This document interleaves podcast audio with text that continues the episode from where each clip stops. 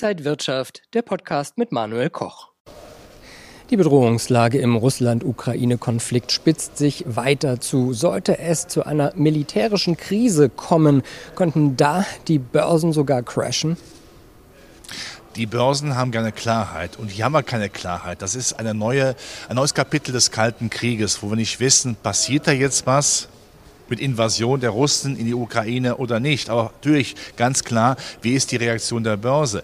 Wenn die Russen dann als Vergeltungsschlag für die Amerikaner vom SWIFT-Abkommen abgeschaltet werden und die Russen dann sagen, okay, es fließt aber nichts mehr an Gas nach Europa, dann wissen wir ja, wohin die Gaspreise gehen. Wenn wir das teure Flüssiggas aus Amerika importieren, da freut sich natürlich Amerika drüber, aber das wäre nicht gut für die Börsen, weil man weiß, wer einmal in der Ukraine ist, geht vielleicht auch weiter. Wichtig ist immer sehr klar, leben und leben lassen. Man darf den Russen nicht die Westgrenze mit NATO-Staaten zupflastern. Was würden die Amerikaner sagen, wenn Mittelamerika Militärabkommen mit Russland machen würde, wo dann Waffen stationiert äh, würden, wie damals zur Kuba-Krise? Aber die Russen müssen auch wissen, kein Schritt jetzt in die Ukraine, da sind sie schon drin. Also das ist ganz klar. Eine Lösung für mich ganz praktikabel. Ich erinnere mich an Konrad Adenauer, als er in den 50er Jahren nach Russland gereist ist, um die Kriegsgefangenen nach Hause zu holen. Da hat es auch gezwackt. Wie hat man die Lösung herbeigeführt? Ganz banal. Man hat Wodka getrunken. Und was man so hört, so in Annalen, in den Memoiren, die haben getrunken, bis sie unter dem Tisch gelegen haben. Ich bin kein Freund des Alkoholis Alkoholismus, aber in dem Fall sage ich, um kriegerische Auseinandersetzungen zu vermeiden, das Motto zu machen, trinkend für den Frieden, dann passt es auf jeden Fall. Welche Themen beschäftigen den DAX jetzt in ETFs, Gold oder Kryptos gehen? Das alles jetzt bei Inside Markets hier von der Frankfurter Börse. Ich bin Manuel Koch. Herzlich willkommen. Wenn man als Anleger jetzt also viele Unsicherheiten in den Märkten sieht, wären da ETFs eine gute Alternative, um möglichst breit zu streuen? Bevor die Anlegerinnen und Anleger gar nichts machen, sollen sie ETFs natürlich nehmen. Sie sollen auch breit investieren, damit sie mit dabei sein, sind. Und gerade wenn jetzt die Aktienmärkte auch mal kräftig gefallen sind, wann kauft man denn das Objekt der Begierde? Doch nicht zu jedem Preis, der teuer ist. Wer ein schickes Auto haben will, freut sich doch, wenn die Preise runterkommen.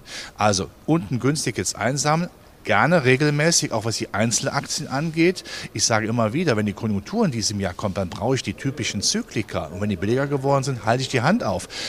Hightech ist eine andere Sache, das tut im Augenblick noch weh, weil die Hightech-Werte natürlich diese sogenannte vermeintliche Zinswende verdauen müssen. Aber äh, jetzt zu sagen, Hightech hat keine Geschäftsmodelle mehr, das wäre vollkommen falsch.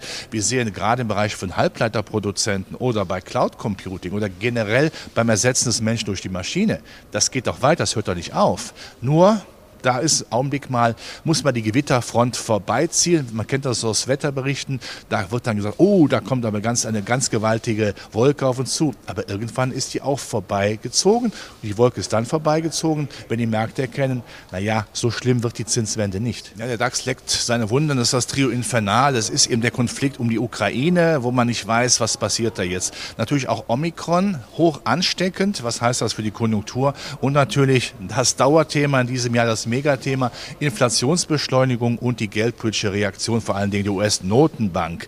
Äh, das kann man alles jetzt kritisch sehen. Man kann aber auch sagen, die Börse muss das jetzt mal verdauen. Der DAX muss das verdauen. Ich bleibe bei meiner Meinung, äh, dass die Geldpolitik so scharf nicht wird. Das ist in gewissem Maße eine Restriktion. Aber wenn zum Beispiel in Amerika der 10-Jahreszins auf 2,3 dann Maximum steigen sollte, wenn die US-Notenbank auch vielleicht im März eine kräftige Zinserhöhung macht, ist das aber auch nicht äh, jetzt negativ für die Börse.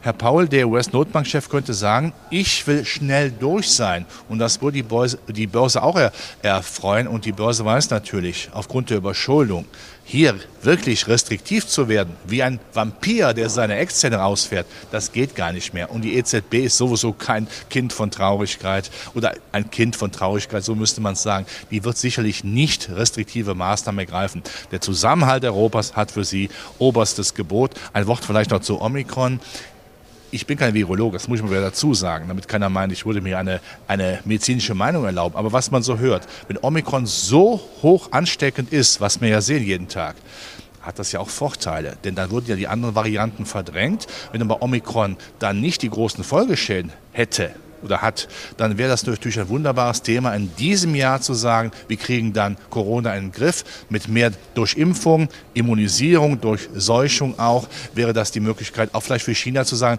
die Null-Covid-Strategie lassen wir fallen, damit die Lieferketten, Rohstoffketten wieder funktionieren. Und dann freut sich die Börse. Gerade durch die hohe Inflation schauen einige Anleger auch auf Gold und die Kryptowährungen. Doch gerade der Bitcoin war hochvolatil zuletzt. Sind aber diese Assets, diese Anlageklassen trotzdem interessant?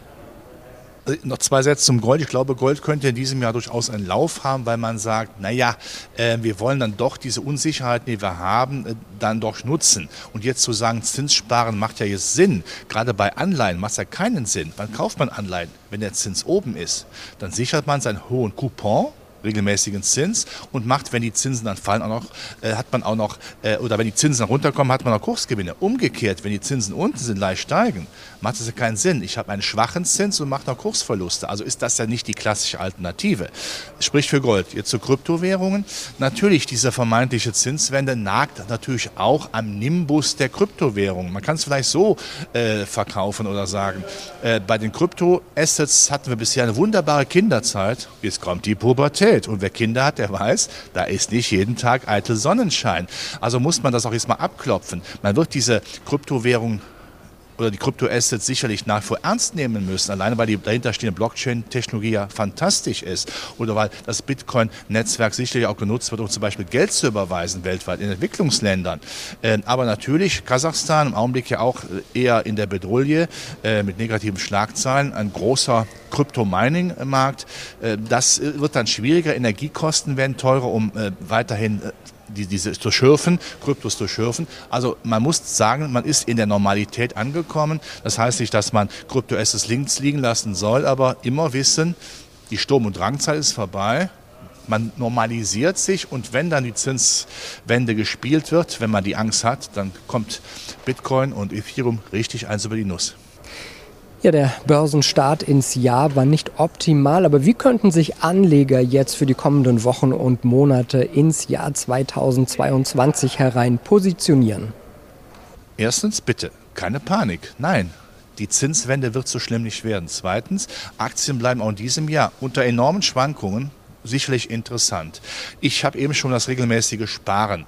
Wir haben über ETFs gesprochen. Das ist eine Möglichkeit, auch sicherlich sehr gute Fonds, aber auch Einzelaktien. Wenn man die auserkoren hat, gerade im zyklischen Bereich, äh, die in diesem Jahr, wie ich finde, einen Lauf haben und damit auch deutsche, europäische Aktien, die immer noch ein zyklisches Schwergewicht haben, dann ist man gut dabei. Die Schwankungen muss man aushalten, aber zu sagen, jetzt sehe ich hinten die Morgenröte, da kommt Zinssparen als die neue Erlösung. Nein, es ist definitiv nicht der Fall. Zinssparen.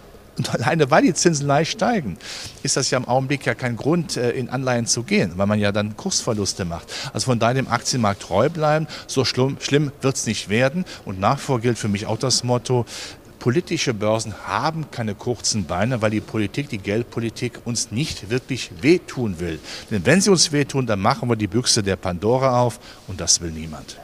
Wenn euch das Video gefallen hat, gebt mir gerne einen Daumen nach oben, kommentiert und liked. Und ansonsten sehen wir uns in der kommenden Woche wieder bei Inside Markets. Ich bin Manuel Koch. Happy Friday. Und wenn euch diese Sendung gefallen hat, dann abonniert gerne den Podcast von Inside Wirtschaft und gebt uns ein Like.